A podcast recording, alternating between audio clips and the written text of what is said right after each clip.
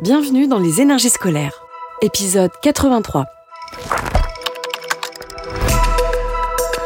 Extraculasse. Je m'appelle Mavilia Sylvestre, je suis professeure des écoles depuis 25 ans. J'enseigne en classe de CM2 à l'école Georges Fournier à Chelles, une commune de Seine-et-Marne. L'école, on en parle beaucoup. Mais est-ce qu'on l'écoute vraiment? Les énergies scolaires.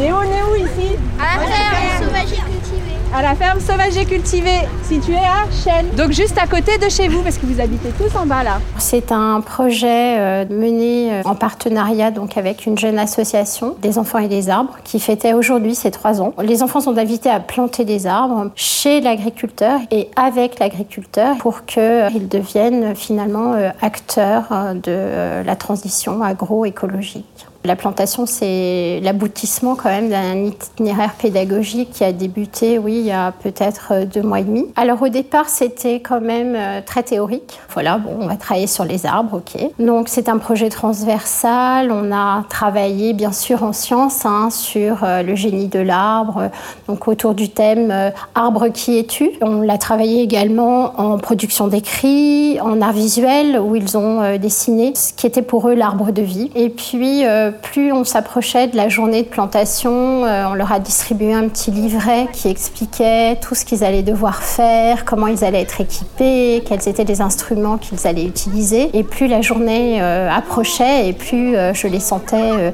investis, impliqués, impatients. D'ailleurs, je les ai jamais vus aussi investis. Par exemple, en art, visuel, souvent j'ai des coloriages parfois, certains, hein, bah, coloris mal. Et là, c'était, ils étaient particulièrement appliqués euh, sur leur arbre de vie, donc on sent que c'était un projet qui leur tenait à cœur.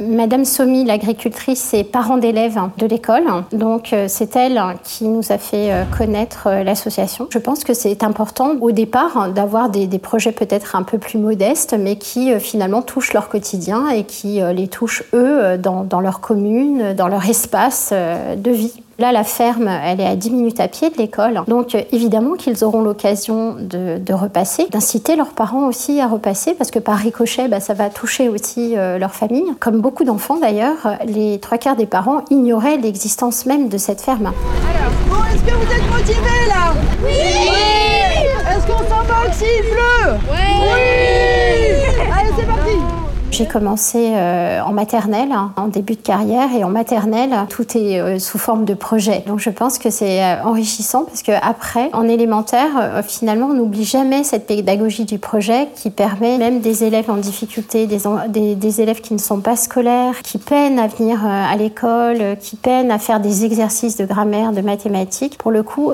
avec ce, ce genre de projet, on arrive à rattacher tout le monde, on arrive à faire en sorte que chacun se sente important, que chacun chacun se sente en réussite finalement. Donc euh, depuis très très longtemps en fait, euh, moi je, suis persuadée que la pédagogie du projet c'est ce qui permet de, toucher le plus d'enfants. Ça me permet aussi euh, de sortir parfois des sentiers battus. c'est très sympa de se dire qu'on a aidé la planète, qu'on est là pour aider le monde et aussi c'est bien d'être dans un endroit où on est loin des camions, de, de l'odeur, euh, par exemple de l'essence ou du carburant. Et en plus, on a planté une maison pour les insectes et pour les, pour les oiseaux. Et quand, quand la haie sera plus grande, ça sera vraiment une maison naturelle, donc c'est cool.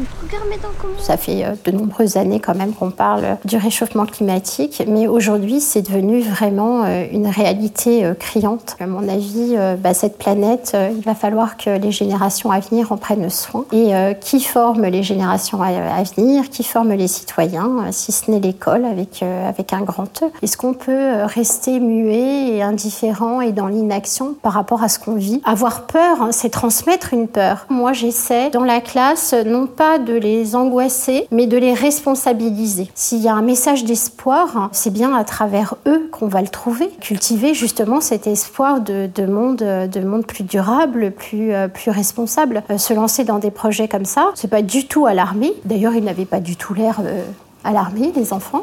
C'est au contraire, c'est porteur d'espoir, c'est les responsabiliser, leur dire voilà, vous, vous pouvez changer les choses, vous, vous êtes acteur. Et euh, à mon avis, il n'y a que comme ça qu'on va réussir à marquer vraiment les esprits. Vous reconnaissez, j'imagine? La salade. De la salade et à côté Du chou. Alors euh, ça, ça peut ressembler à certains choux, mais ce sont des blettes. Ah, Qui a déjà mangé des blettes? Avec les tout petits, on va vraiment sur euh, le toucher, le goûter, euh, les couleurs, l'observation des insectes, ce genre d'activité, la récolte des courges. C'est sûr que j'ai pas de discours à avoir avec eux. Les primaires, et eh bien là, on peut commencer à expliquer comment fonctionne la vie comment fonctionne une plante, euh, les racines, pourquoi il faut apporter telle chose, à quoi servent les vers de terre, les oiseaux, quelle rôle ils ont. Les enfants vont adhérer. Que ce soit des enfants ou des adolescents, c'est évident que les enfants euh, seront à fond et vont adhérer au projet. Ce qui est bien aussi, c'est que l'on peut donner un nom à, son arbre et euh, on peut aussi lui donner un rêve ou bien euh, un vœu. Là, ça s'est transformé en arbre à souhait. Ça, c'est venu d'eux. Hein. C'est vraiment la spontanéité euh, des enfants euh, dans toute leur splendeur. Beaucoup ont fait des souhaits et ils vont voir grandir leurs souhaits. J'ai trouvé ça magique quelque part. Moi, je voulais que ce soit une ferme qui soit actrice sur son territoire et implantée en réseau avec toutes les structures, institutions déjà présentes. C'est vraiment le sens de mon activité au quotidien, c'est-à-dire impliquer que ce soit les enfants, les adultes. J'ai envie que cette ferme devienne collective. On essaie hein, de, trouver des partenaires pour euh, animer un petit peu les choses. On ne pensait pas que ça allait impliquer euh, autant de gens. Donc euh, on s'aperçoit que c'est une belle aventure humaine aussi. On a bien l'intention de, poursuivre cette collaboration sur, sur les années à venir. Et puis même là, cette année, en fin d'année, pourquoi ne pas envisager quelques jours de classe à la ferme, hein, pleine nature, au beau jour. C'est la meilleure façon de toucher les enfants de les rendre acteurs, de toucher au vivant, de sortir euh, des murs, euh, des murs de la classe.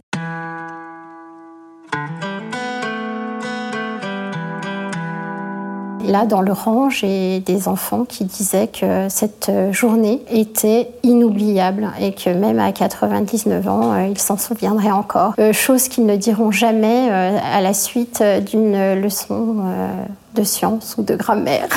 Euh, je pense que c'est la meilleure récompense euh, qu'un enseignant puisse avoir, c'est euh, de susciter l'intérêt des enfants et puis cette petite étincelle du savoir qui s'allume dans plein de regards.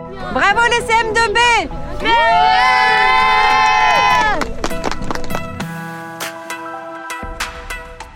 Vous venez d'écouter un épisode des énergies scolaires.